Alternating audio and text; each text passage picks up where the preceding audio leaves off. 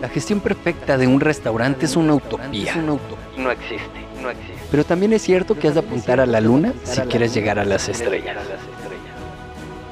Bienvenidos a Restaurante 10X, el podcast donde desarrollamos una visión total, global, 360, para lograr el éxito en tu restaurante. Y para ello contamos con más de 10 expertos del sector que van a traernos en cada uno de los episodios sus mejores herramientas, estrategias de marketing, gestión y servicio. Tú que eres valiente, líder de tu restaurante y soñador, acompáñanos en esta utopía. ¡Arrancamos! Hola, muy buenas a todos y bienvenidos a un nuevo episodio de Restaurante 10X. Hoy vamos a hablar de nuevo sobre creatividad y hoy vamos a dar un paso más allá todavía y vamos a estar hablando sobre cómo ser creativo a la hora de diseñar, a la hora de ejecutar ¿no? el, el menú del personal, la comida de personal.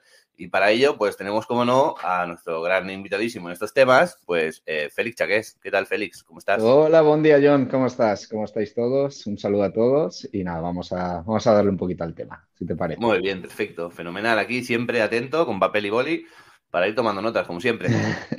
muy bien, muy bien. Pues eso, la idea es, eh, es hablar sobre la, la, comida del personal, ¿no? La, la comida del personal yo creo que es algo es algo importante en el restaurante, es algo importante en el día a día, es algo importante en el, en el trabajo que ejecutamos, también porque es, es, parte del sistema del restaurante, ¿no? Eh, es parte del sistema del restaurante porque al final eh, necesitamos utilizar tiempo de nuestro trabajo para poder hacerla y, y yo creo que todo lo que dedique tiempo dentro del trabajo debería sistematizarse, ¿no? Debería entrar dentro del sistema que estamos creando de creatividad, de ejecución y demás, porque no hay que dejarlo de lado, no hay que dejarlo al azar, no hay que dejarlo a, la improvisación de la última hora. Yo creo que todo lo que se pueda medir, todo lo que se pueda mejorar, es, es bueno hacerlo. Todo esto viene porque, bueno, yo llevo ocho años en cocina, más o menos, sí, ocho años, y eh, es impresionante como en ocho años de cocina, donde he pasado por muchos restaurantes, por buenos restaurantes, por grandes restaurantes, por pequeños, ¿no? En tamaño, en tamaño de personal, eh, me alucinaba que en ninguno de ellos hubiera ningún plan de comida del personal. Eh, parece algo fácil, ¿no? Parece algo que debería ser lógico, ¿no? Ya que ideamos menús para nuestros clientes, ideamos cartas para nuestros clientes, ideamos una propuesta gastronómica para los clientes, parece impresionante cómo no para nosotros mismos, para los trabajadores, no, no, no ideamos lo mismo, ¿no? Es como que lo vamos apartando, lo vamos dejando de lado y al final no, no le veo mucho sentido, ¿no? Poco a poco, conforme iba pasando de restaurante en restaurante, eh, fui haciendo como un sistema relativamente sencillo, pero yo creo que lo, importante que quiero transmitir aquí es eso, ¿no? La responsabilidad que tiene que tener cada uno de los propietarios del restaurante en el que exista este plan de, de este plan de comida del personal, ¿vale? Eh, lo que me, yo veía que se improvisaba sobre la marcha, veía que la gente que llevaba mucho más tiempo en esos restaurantes, como que ya se iban adaptando, ¿no? La gente que llevaba un año, dos años, ya tenía una, una marcha de lo que podía ser la comida del personal.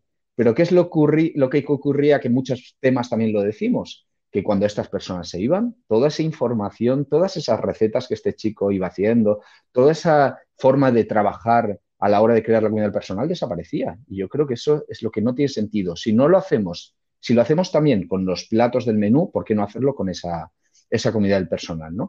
Eh, y claro, ¿qué ocurría? La gente que entraba nueva a ese restaurante, de repente cuando le tocaba, bueno, hay diferentes formas de, de, decidir cómo hacer la comida del personal. Hay gente que lo hace por partidas, ¿no? hay gente que hace los entrantes, gente que hace los principales, hay gente que lo hace, que organiza cada día, hace una persona la comida del personal, pero en cualquiera de los casos, cuando te tocaba hacer la comida del personal y era en un restaurante nuevo o en los primeros meses o cuando cambiabas de partida o en cualquiera de esas situaciones, había momentos de verdadero estrés, ¿no? De, de decir, ostras, ¿y cuánto tengo que hacer? ¿Qué cantidad? ¿No? Entonces yo creo que es, todo esto es, es, realmente inevitable, es evitable, ¿no? No es eh, realmente... Y luego también la importancia de cuando estás bien en un sitio y hacen una comida del personal bien, buena, y tú tienes tu espacio para poder comer porque da tiempo, porque está organizado, yo creo que también es parte del trabajo y, afecta a los trabajadores, ¿no? Es parte del equipo, yo creo que es, es algo importante. Entonces, eh, el objetivo es este, ¿no? Estandarizar todos los procesos del restaurante, para que independientemente que estén los trabajadores que estén o, independientemente del día que sea, podamos tener una comida del personal bien y, que esté dentro de los tiempos, ¿vale? Eh, así que nada, pues yo creo que lo podremos entrar ya directamente en materia y eh, lo he dividido como en tres partes, ¿no? Una parte práctica, ¿no? Explicar esa practicidad de, cómo podemos hacerlo para ir organizando. Una parte igual más de creativa, ¿no? Que sería un poco el tema de, de ver cómo podemos usar también esa comida del personal para crear platos, para crear combinaciones y para crear diferentes elementos que luego es posible que vayan muy, que tengan una opción de poder entrar en la carta, de esa idea hacer un poquito más sofisticada y hacerla en el menú y demás. Y luego sí que me gustaría explicar pues una parte más de, ejecución, ¿no? Como qué tempos hacer, cómo organizarlo y demás. Y luego una propuesta que yo normalmente propongo a la hora de, organizar la, la, comida del personal, ¿no? En la parte práctica, al final es eso, ¿no? La, toda la, todos los días tenemos que cocinar para el personal. Entonces vamos a aprovechar ese momento para todos estos, para todas estas cosas, ¿no? Eh, lo que primero propongo es, yo soy el amante de las libretas, ¿vale? Ya lo voy diciendo en cada uno de los episodios. Eh, yo utilizo mucho libretas, eh, creo que ya lo he dicho más de una vez, pero bueno, lo repito porque creo que es, que es importante. Libretas plastificadas en la cual tú puedas meter folios y sacar folios, ¿no? Y poder organizar cada una de las libretas. En este caso lo utilizo así. Eh, ¿Qué es lo más importante a la hora de organizar esto? Pues que, por ejemplo, estos recetarios, ¿vale? Bueno, más bien, eh, sí, o sea, estos recetarios, tener los pesos exactos de cada una de las recetas para no tener que improvisar cuánto más poner, ¿no? O sea, cuánto, cuánto hacer en cada uno de ellos. En esta libreta sí que recomiendo ir poniendo las recetas como por fecha, ¿vale? ¿Esto por qué lo hago así? Porque nosotros empezamos, ¿no? Tenemos una libreta vacía en la cual no, en la cual no, tenemos absolutamente nada. vamos a empezar a organizar la comida del personal. Hacemos una primera receta con una fecha y, eh, vamos, vamos haciendo cada una de las recetas. ¿Qué ocurre? Que tú en cualquier momento, normalmente las primeras recetas que hagamos serán muy improvisadas en el tema de pesos, ¿no? serán muy improvisadas en el tema de los elementos que utilizamos, los caldos y demás. Entonces, la idea es que tú puedas ir yendo de atrás en adelante e ir evolucionando esas recetas, ¿no? Tú tienes una receta que la empezaste a hacer la primera, eh, la coges, la analizas y te das cuenta que la puedes mejorar, la tachas de, la primera parte y la escribes en la hoja siguiente, ¿no? Y es como que se van acumulando así las recetas conforme van evolucionando por sí mismas, ¿no? Eh, ¿Para qué hacemos esto también? Pues para que tener los pesos exactos de cada una de las cosas, facilitar mucho en el tema de pedidos, en eh, cuánta cantidad hace falta de cada uno, porque es lo que yo siempre digo, no es lo mismo cocinar para cuatro que cocinar para 20 que para cocinar para 50. Yo estaba en restaurantes que de repente el tercer día tenía que cocinar para 40 personas para el personal y tú imagínate cómo, cómo afrontas eso, ¿no? 40 personas, qué pesos, qué tienes que coger, qué no tienes que coger, ¿no? Entonces, cada una de esas recetas dentro de la libreta tiene que ir teniendo esos pesos, esas cantidades, para que uno no haya de menos, pero tampoco haya de más. No queremos excedentes ya de por sí, ¿no? Otra cosa que hago, que también lo hago, en, también lo hago por ejemplo, en los libros, lo hago en, muchos, en, en, otros aspectos de mi vida, es puntuar cada una de las recetas, ¿no? Tú vas escribiendo cada una receta por fecha y conforme la vas haciendo la vas puntuando. Esta puntuación es un poco para ir guiándote, ir desechando, ir quitando, ¿no? Tú si sabes que una receta no es muy, no es muy, eh, no está muy adaptada al restaurante o demás, pues bueno, si las vas puntuando, sabes cuáles puedes mejorar, sabes cuáles puedes seguir atacando o sabes cuáles directamente las desechas y ya está. Y luego ya, esto lo explicaré un poquito más adelante, esto ya es para más avanzado, por decirlo así. Me gusta tener un diario, tengo muchos diarios de muchas cosas. Entre ellos, tener un diario de la, de la comida del personal, esto ya sería más para la gente que quiere evolucionar su cocina, ¿no? Tener esa creatividad eh, con la comida del personal. Pero la historia es que si tú vas anotando cada una de las impresiones que tú vas teniendo conforme vas escribiendo, es mucho más fácil luego revisar, porque muchas veces en cocina solemos realizar los mismos fallos una y otra vez y no somos del todo conscientes, ¿no? Es igual si tú hoy ejecutas un caldo y lo vuelves a ejecutar dentro de una semana, porque ese caldo te dura una semana, muchas veces no eres consciente del error que cometiste la primera vez, ¿no? Entonces, el hecho de ir teniendo un diario, que esto lo recomienda cualquier persona creativa, que esté haciendo platos, que esté elaborando propuestas, pues también lo veo chulo, ¿no? De tenerlo en la comida del personal, porque te da la opción de poder revisar cada uno de esos platos e ir viendo errores generales que cometes una y otra vez y que son muy, muy fácil detectables y, muy, muy fácil quitarlos. ¿no? sé qué piensas, John, no sé qué ves, que, cómo, cómo vas viendo el tema, cómo te has enfrentado alguna vez al tema de la comida del personal, ¿cómo, cómo lo ves? La verdad que me parece un episodio muy interesante. Hablábamos antes of the record, ¿no? Que es un tema igual como muy de, de extra, ¿no? Ya llegar hasta aquí, ser creativo en este punto. Pero quizás no es tan de extra, ¿no? Al final, eh, realmente yo creo que la comida personal es muy importante porque no, se le da muchas veces la importancia que, tiene, ¿no? La comida del personal, al final el equipo de trabajo es el que va a trabajar, el que va a defender el restaurante, entonces si come bien, pues luego va a trabajar también más a gusto, va a estar más contento. Yo he visto de todo, he visto improvisación, he visto em, restaurantes que dan de comer lo mismo que, que, dan al cliente, ¿no? Que depende del producto, pues puede estar acorde, porque si eres una hamburguesería y solo tienes hamburguesas, pues vale, pues lo entiendo, pero depende cómo, pues, puede suponer también un aumento de costes, ¿no? Y un descontrol de, los costes, ¿no?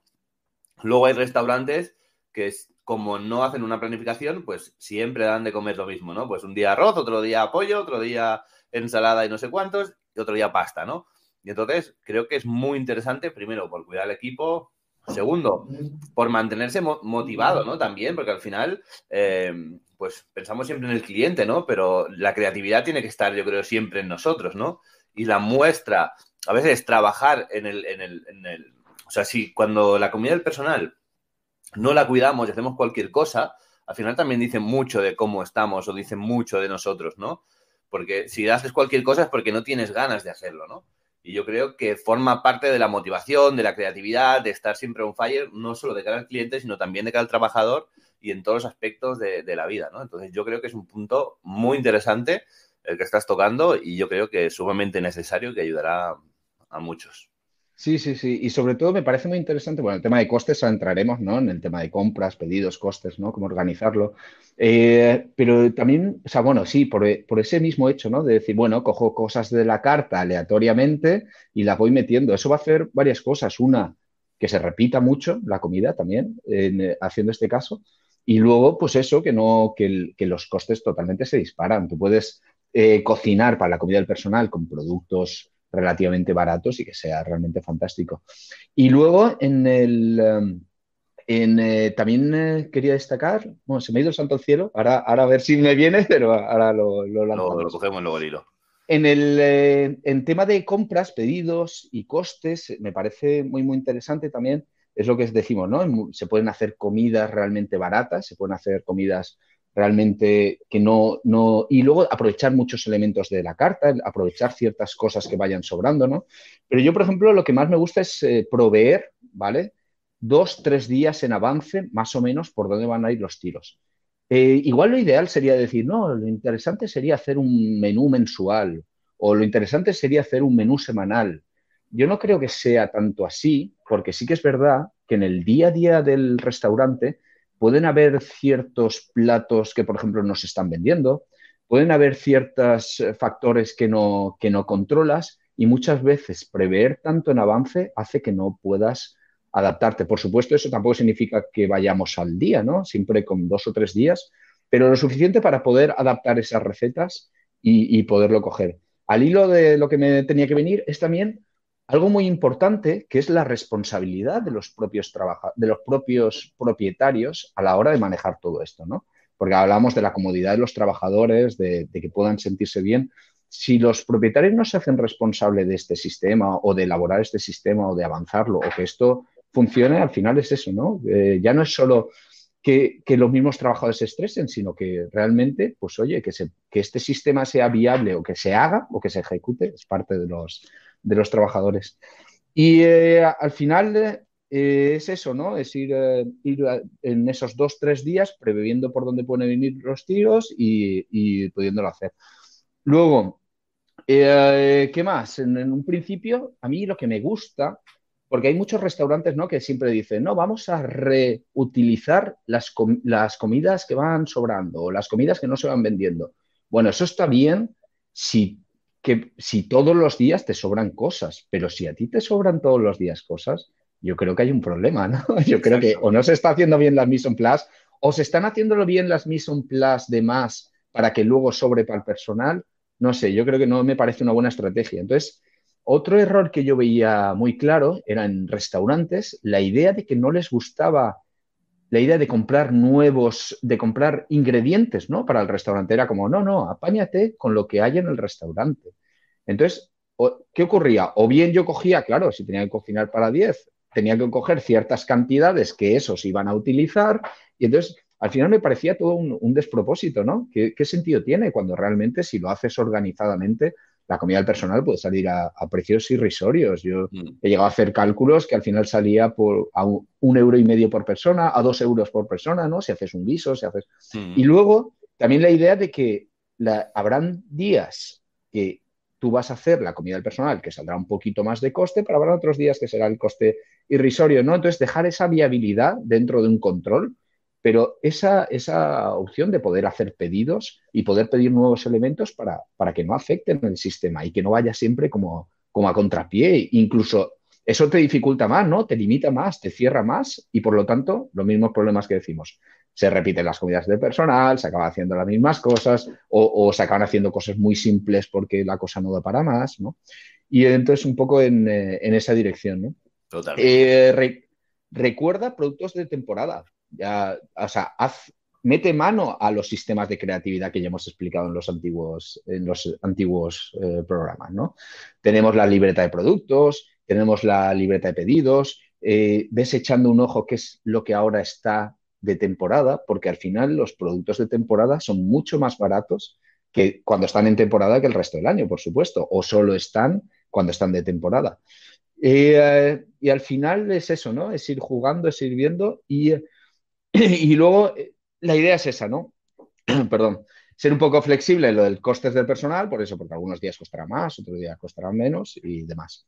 El siguiente paso, mételo en el sistema, mételo en el sistema de tu restaurante. Eso significa que en las aperturas de cocina, ten en cuenta que vas a tener que dedicar un tiempo para eh, empezar a preparar el personal.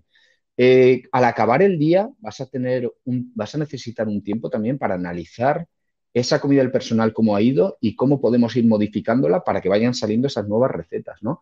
El hecho de un, espacio y un tiempo al cerrar la cocina también, donde tú puedas escribir todas las recetas para que eso se quede para la posteridad, ¿no? Por decirlo así de alguna forma.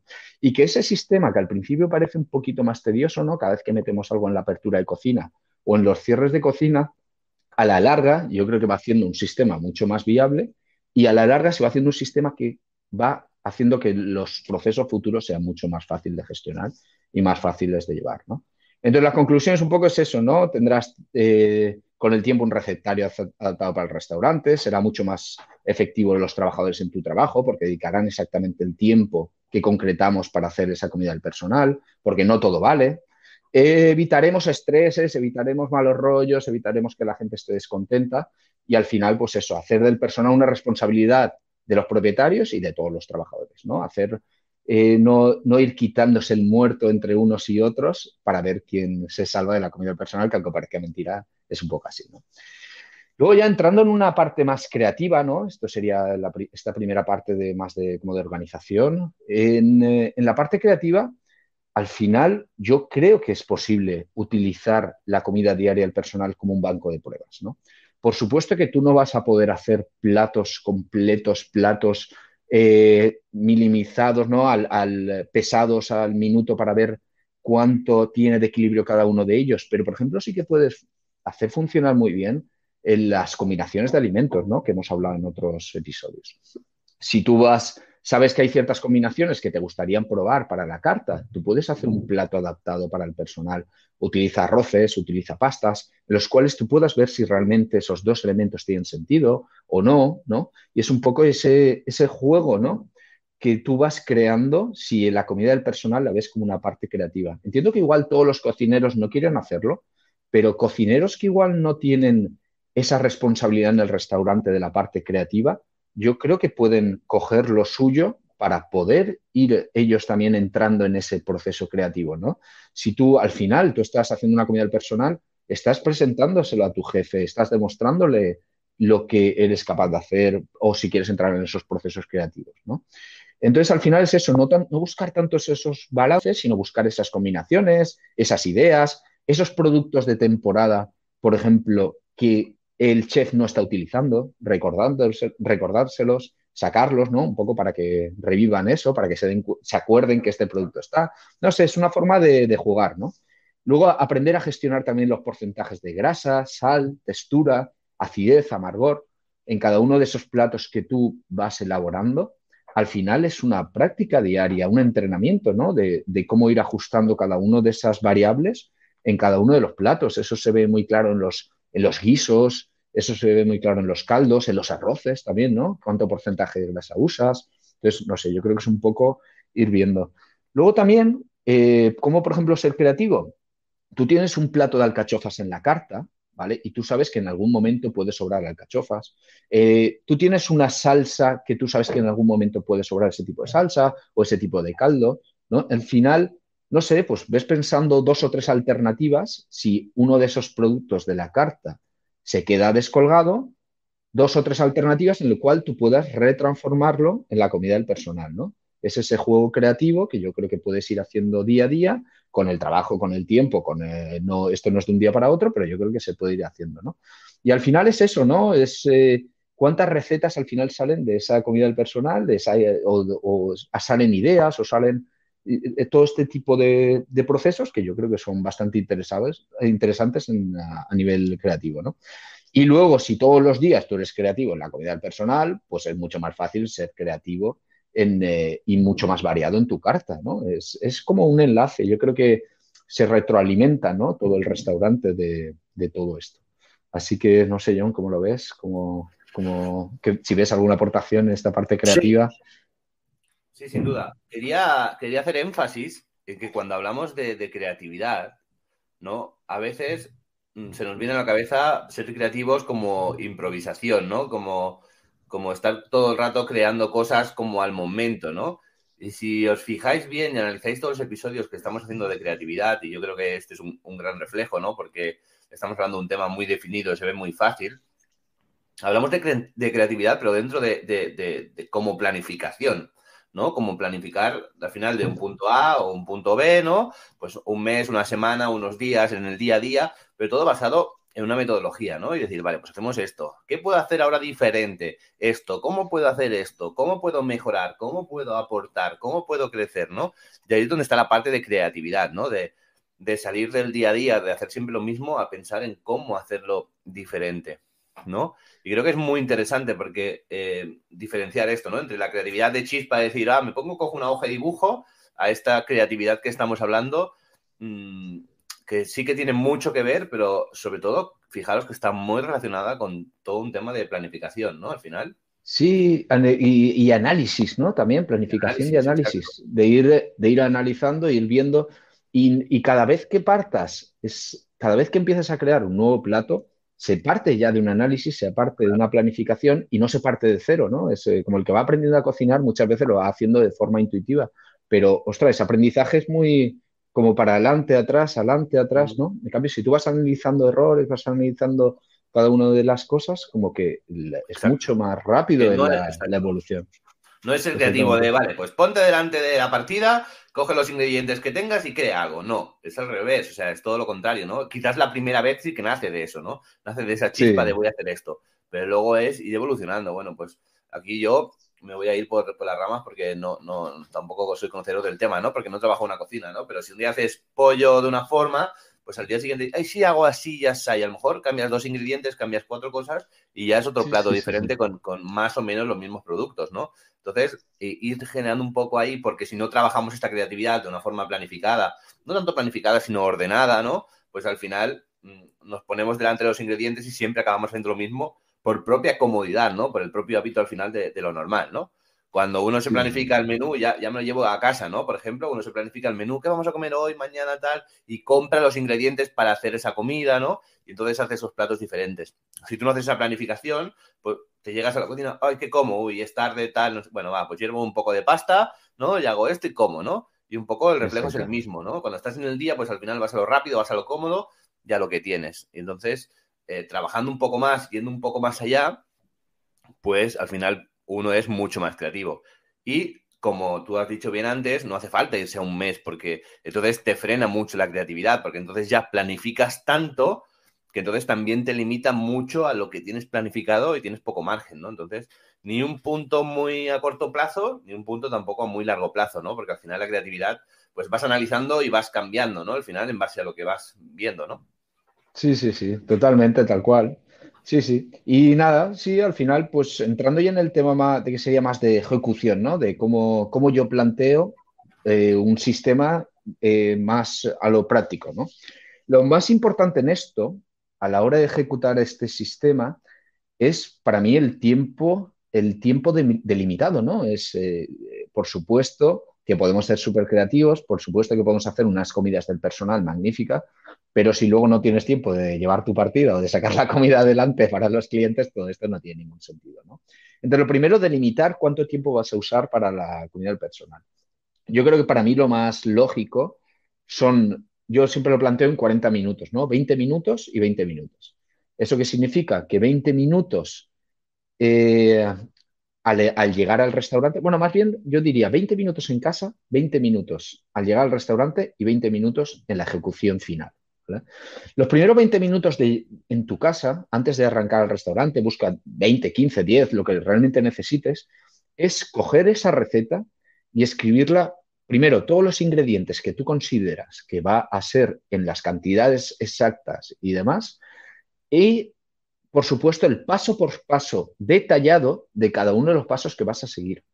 Esto dices, mucha gente dice, bueno, yo hago la receta y uh, ya está, y cuando llego allí la, llego la, hago. Realmente yo creo que tiene mucho más sentido si tú analizas anteriormente cuáles son los pasos que tú vas a seguir. ¿Por qué? Porque tú todo esto lo tienes que ir haciendo añadido a todo el trabajo que tú tienes en tu día a día. Si tú te pones a improvisar, ya se empiezan los retrasos, las estas, no llego, no sé qué, eh, pues voy a hacerlo así porque no me da tiempo o todo este tipo de cosas. Entonces, si tú planificas esos 10, 15 minutos, 20, antes de empezar a trabajar, te sientas en eh, tu esto y te, y te, pones los pasos exactos, eso también da como una ficha técnica ¿no? para, para los futuros cambios o futuros demás y un sitio en donde tú es como decir, esta va a ser mi estrategia de hoy, vamos a ver qué tal va. Luego ya, si ves que una cosa no funciona o otra, pues ya la vas cambiando, ¿no? Pero esa idea de irte ya con un planning, ¿no? Con una idea de cómo tú vas a hacer esa receta exactamente. Así, eso también te da luego eh, la posibilidad de analizar todos esos pasos y, ver realmente si podrías haber hecho esto antes o podrías haber hecho otra cosa después, ¿no? Es un poco esa idea. Eh, usa la libreta de productos del restaurante, usa la libreta de creatividad, usa todos esos para ir buscando, ir revisando todas las cosas que podías ir haciendo. Eh, en esos 20 minutos también, eh, a mí me gustan mucho, tengo muchos libros de recetas tradicionales, eh, tengo muchos libros de, de, cocina tradicional de qué sitio, o, directamente libros casi para comida del personal, ¿no? Los libros de cocina tradicional están muy bien porque al final no se van mucho de, del tiempo que tú necesitas, ¿no? Al final, eh, yo creo que la cocina tradicional normalmente ha sido para la persona que cocinara en casa, eh, hacer ciertas cosas, ir a comprar por la mañana, hacer ciertas cosas por la mañana, luego ir haciendo los menesteres de la casa que necesite y justo antes de ir a comer, darle el último remate. Y yo creo que se, se ajusta mucho a esta estructura que nosotros buscamos. Otra cosa, por ejemplo, interesante son los libros que decía de para recetas del personal. Uno muy famoso, por ejemplo, es el, el Bully tenía un libro sobre las recetas del personal y me parece súper interesante. Incluso ellos eh, planean toda de ir preparándote ya sofritos en adelanto en los cuales congelas y en el último minuto puedes sacarlos, ir preparando salsas las cuales congelas y luego puedes ir utilizando la semana en semana, ¿no? Eso, pero bueno, eso ya es hacer, la estructura del bully era una estructura de 50, 60 cocineros, lógicamente, todo eso tenía pie, pero bueno, ahí está, ¿no? Ahí se queda la idea y por si queréis echarle un ojo. Y al final es eso, ¿no? La importancia de tenerlo por escrito paso a paso, no improvisar y que ese trabajo se quede para un futuro. ¿vale? Luego, dos momentos importantes para ejecutar estas recetas. Llegas al restaurante, vas haciendo la apertura de cocina y cuando ya has hecho las cosas necesarias, hay un momento que tiene que poner personal, comida personal. Te paras en ese momento antes de empezar tu partida y ahí lo más importante es cortar verduras, cortar eh, todo lo que tengas que hacer de corte, todos los caldos que tengas que lanzar, lánzalos, todos los sofritos que tengas que preparar y ves lanzándolos, ¿no? Porque eso te puede llevar como 10, 15 minutos donde tú preparas todos los elementos que tienes que cortar, todos los ingredientes, ya te los dejas al lado tuyo, no te los dejas en la otra parte de la cocina, los tienes todos preparados para durante todo este, durante toda la mañana ir pudiendo ejecutar, ¿no? Y eh, en cuanto ya puedas lanzar los sofritos, los caldos o las ciertas cosas que tengas que cortar, y ese, esa parte primera ya esté hecha, la dejas de lado en un sitio que no moleste y ya continúas con tu partida, ¿no? Empiezas con tu trabajo diario. Y luego, otro momento muy importante son los 15-20 minutos antes de empezar, antes de ir a comer, perdón. Esto sería esos momentos en los cuales tú tienes que, pues, que marcar carnes, por ejemplo, eh, las cocciones cortas, las cosas de último momento, el remate final, el ajuste de acidez, grasa o sal o todo lo que tengas que hacer, eso como que lo dejas para el final, ¿no? Entonces, ¿qué, qué importancia en esto? Cuando tú organizas los pasos a la hora de ejecutar las recetas, tener una parte primera que es como de preparación de todos los ingredientes y una segunda parte, ¿no? Segundo paso, que va a ser como la parte final donde tú ya te enfilas, ¿no? Y parece mucho tiempo, pero 15 minutos por arriba en apertura de cocina y 15 minutos antes de, de comer es fácil de implementar en un restaurante. Lo difícil sería si tú tienes que estar haciendo tu partida y 40 minutos antes, igual has tardado mucho, has llegado tarde, has intentado hacer de más en tu partida y no puedes. Y ahí, empiezas a ajustar, empiezas a correr y empiezas un poco a, salir de esto, ¿no?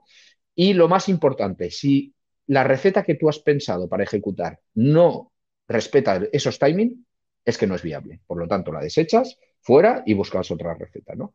Y eh, también porque muchos, cada uno de los restaurantes que tenemos tiene una infraestructura, ¿no?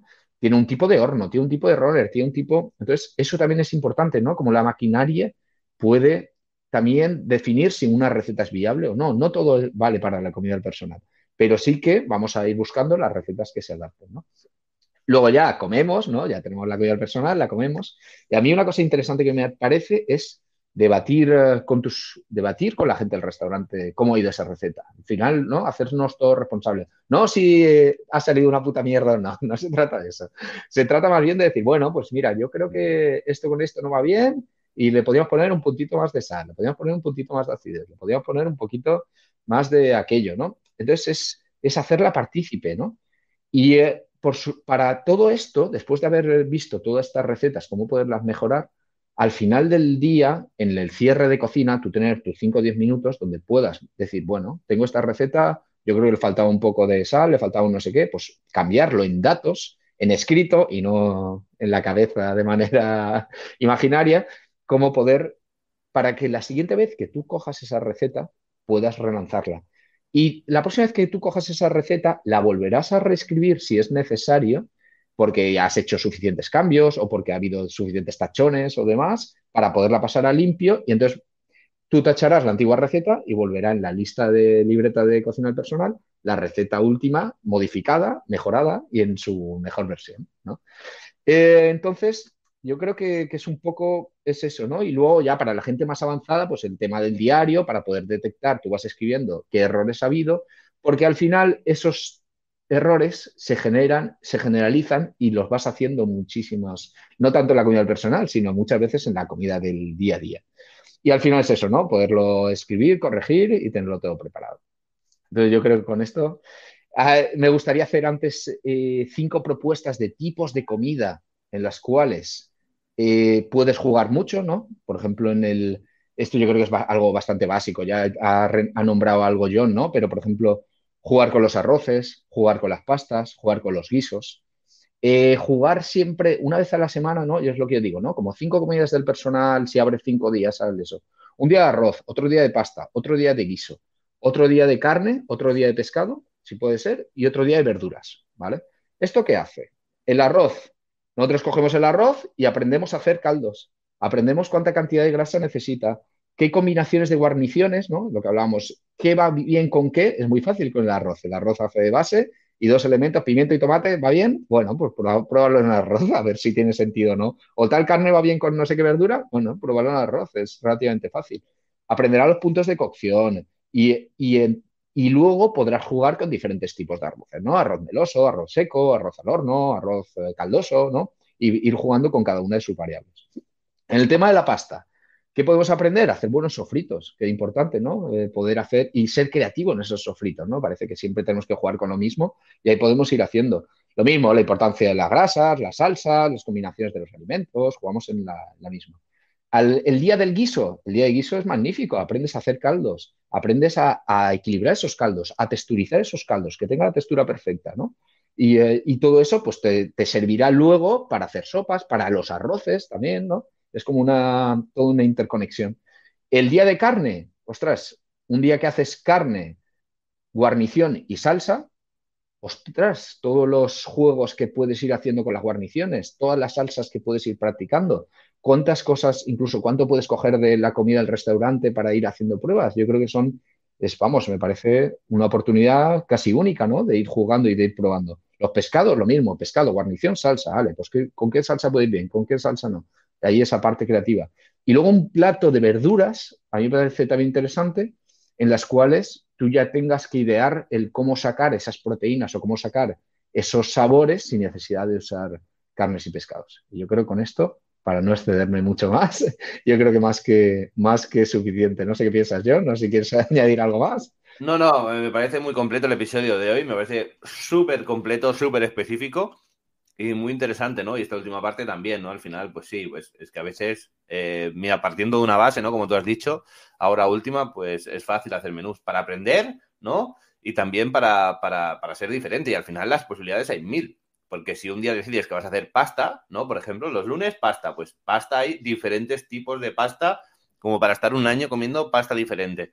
Entrecambiando el modelo de pasta, ¿no? Y cambiando la salsa o cómo la hagas, ¿no? Un día en ensalada, otro día con una salsa, otro día con la otra, otro día de otra forma, pues eh, tienes cientos de, de, de, de, formas de hacerlo. El arroz igual, tiene unas posibilidades grandísimas, ¿no? Al final, em, con, hay, siempre hay algún ingrediente que es más o menos básico y que te da unas posibilidades infinitas, ¿no? Y entonces a partir de aquí, pues vas desarrollando tu, tu estrategia, tu creatividad, ¿no? Y, y yo creo que está bien tener esa base.